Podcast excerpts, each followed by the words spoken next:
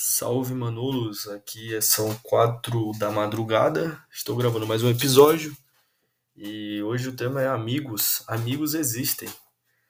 E quando eu pensei nesse título, assim, normalmente não é na, nada muito, é, vamos dizer, elaborado, é só tipo, assim, quanto menos eu pensar, melhor, porque senão eu fico naquela insegurança, aquela indecisão, então, tipo, a primeira ideia que vem, tipo, eu animo e aí eu. e vai, tá ligado?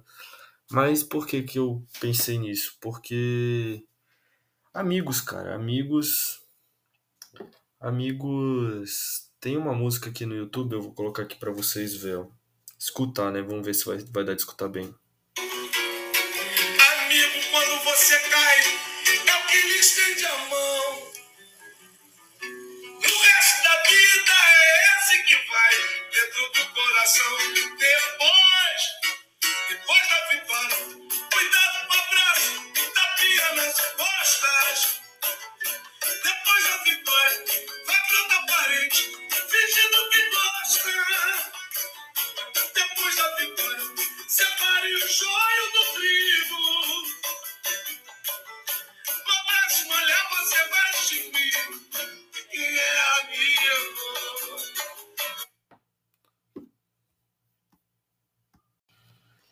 Engraçado que eu, que eu tive contato com esse vídeo. É um vídeo no YouTube, né?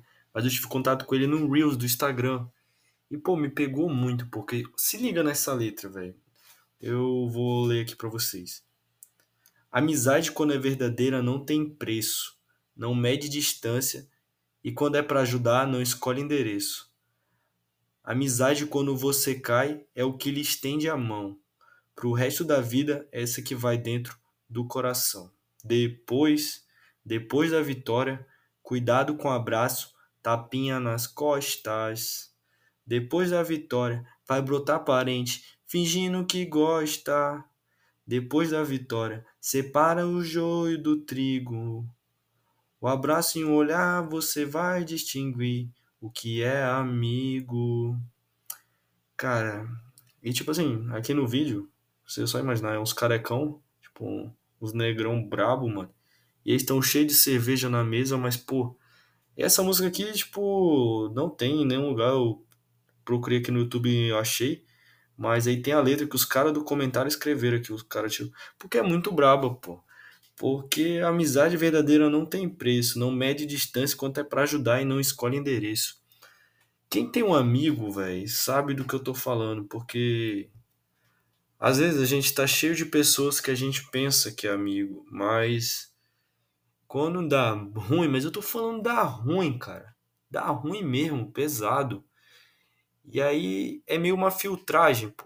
Tu filtra. E aí só fica os amigão, pô. E assim, a vida. O que é a vida? Não, mas a vida, mano, ela, é, ela é, tem descida, tem subida. Tem vezes que tu vai estar no céu, tem vezes que tu vai estar no abismo, meu parceiro. E os amigos, eles continuam, os amigos de verdade. E, claro, pô, tu não vai ser aquela pessoa chata que vai ficar psicótica, que nem eu fiquei um tempo atrás. Assim, Quem que é meu amigo? Meu Deus, será que essa pessoa que é meu amigo? Pá. Vai, mano, vai surfando na onda. Mas tu vai saber quem, quem é teus amigos. E é interessante aqui, ó, que ele tem um trecho da música que ele fala. É, Pro resto da vida, é esse que vai dentro do coração. Tu não pode ser egoísta, cara. Tu tem que lembrar do que as pessoas, do que teus amigos, quando tu tava ruim, fizeram de bom pra ti, tá ligado? Porque é muito fácil tu esquecer, mano. Então eu, eu pelo menos, eu tenho essa honra, sabe? De, de não deixar meus amigos e, tipo, amizade tem briga, tá? Amizade não é esse arco-íris, não. Que, que as pessoas idealizam, que a amizade é tudo fofinho, não. Vai brigar, vai quebrar o pau, mas, cara, é amigo, velho. A amizade tá além disso, entendeu? E próximo aqui, ó. Depois da vitória, cuidado com o abraço, tapinha nas costas. Depois da vitória, vai brotar parente, fingindo que gosta. Cara, é pesado, mas é verdade, ó, porque, tipo, se tu chegou na rapa, né, mano? Se tu chegou lá no fundo do poço, O lado bom é que tu só tem para subir. Tá entendendo? Não tem outra solução a não ser tu sair do abismo, tu sair desse profundo esgoto. Então vai melhorar. E tu, se tu for um cara inteligente, tu vai tirar muitas experiências, muito aprendizado e vai se tornar uma pessoa melhor com essa tua experiência negativa. Tem uma frase de caminhão, vai, tipo, ah, é, todas toda não ou dá bom ou dá experiência. É um dos dois, tá ligado? Uma dessas alternativas tu vai ter que tirar. Pra tu não ter que chamar, ah, deu ruim, fiz uma escolha ruim. Deu uma, deu uma, tu fez uma escolha que te deu experiência, beleza? E aí, quando tu tiver na crista da onda de novo, o equilíbrio e pá, ele fala aqui, ó, depois da vitória, vai brotar parente fingindo que gosta. É o famoso tapinha nas costas que ele diz ali em cima, cuidado com o abraço, aquelas frases. Sempre acreditei nele. E é, e é engraçado, porque é clichê. Eu sei que isso é clichê pra caramba. Tipo, é, é comum em filme, né? Tipo. E na maioria, eu gosto muito de filme baseado em fatos reais, sabe? Vai lá na Netflix e assiste, pô. Sempre é a jornada do herói, né? Tipo, cara, pá, é humilhado, pai, pai, depois que dá certo, tá todo mundo aplaudindo.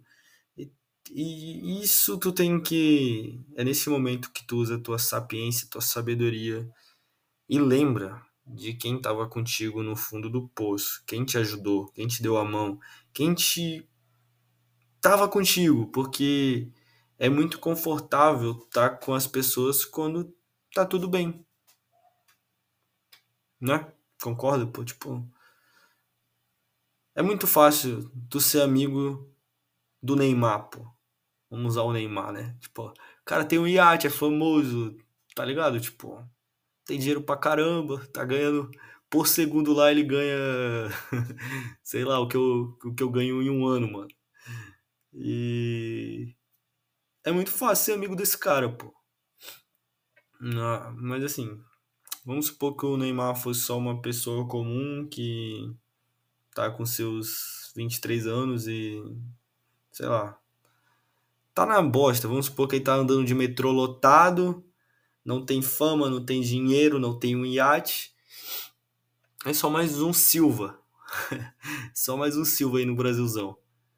Esse cara, pô, tem o valor dele, mas ele não é tão agradável de tu ser amigo quanto o do Neymar, né? É bem óbvio isso que eu falei, mas tô tentando. E, e assim, eu tenho meus amigos. Eu já, já tive minhas barras, né?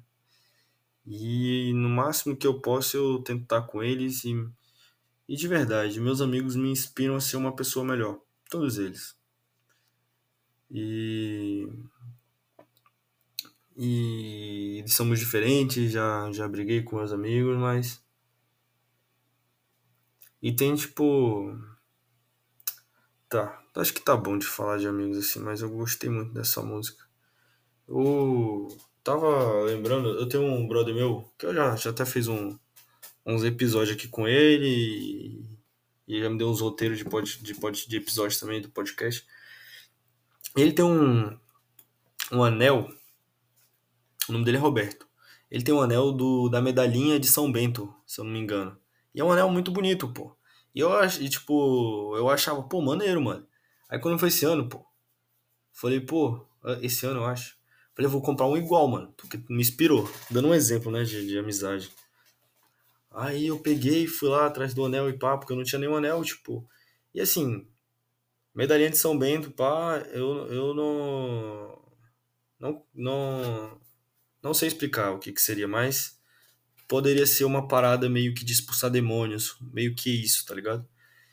Só que, tipo, quando eu fui comprar o um anel, eu queria mais pela estética, tá ligado? Que é maneiro, mano, ter um anel pá. E aí eu fui lá procurar no shopping. E aí eu achei, só que na mesma loja tinha um dos Cavaleiros Templários, pô. Que era um anel muito bonito, pô. Assim, igual o do São Bento. E, tipo, eles eram meio parecidos, só que, tipo, mudava o estilo, tá ligado? E, assim, é claro que eu acho o meu mais bonito, né, mano? Que é o meu.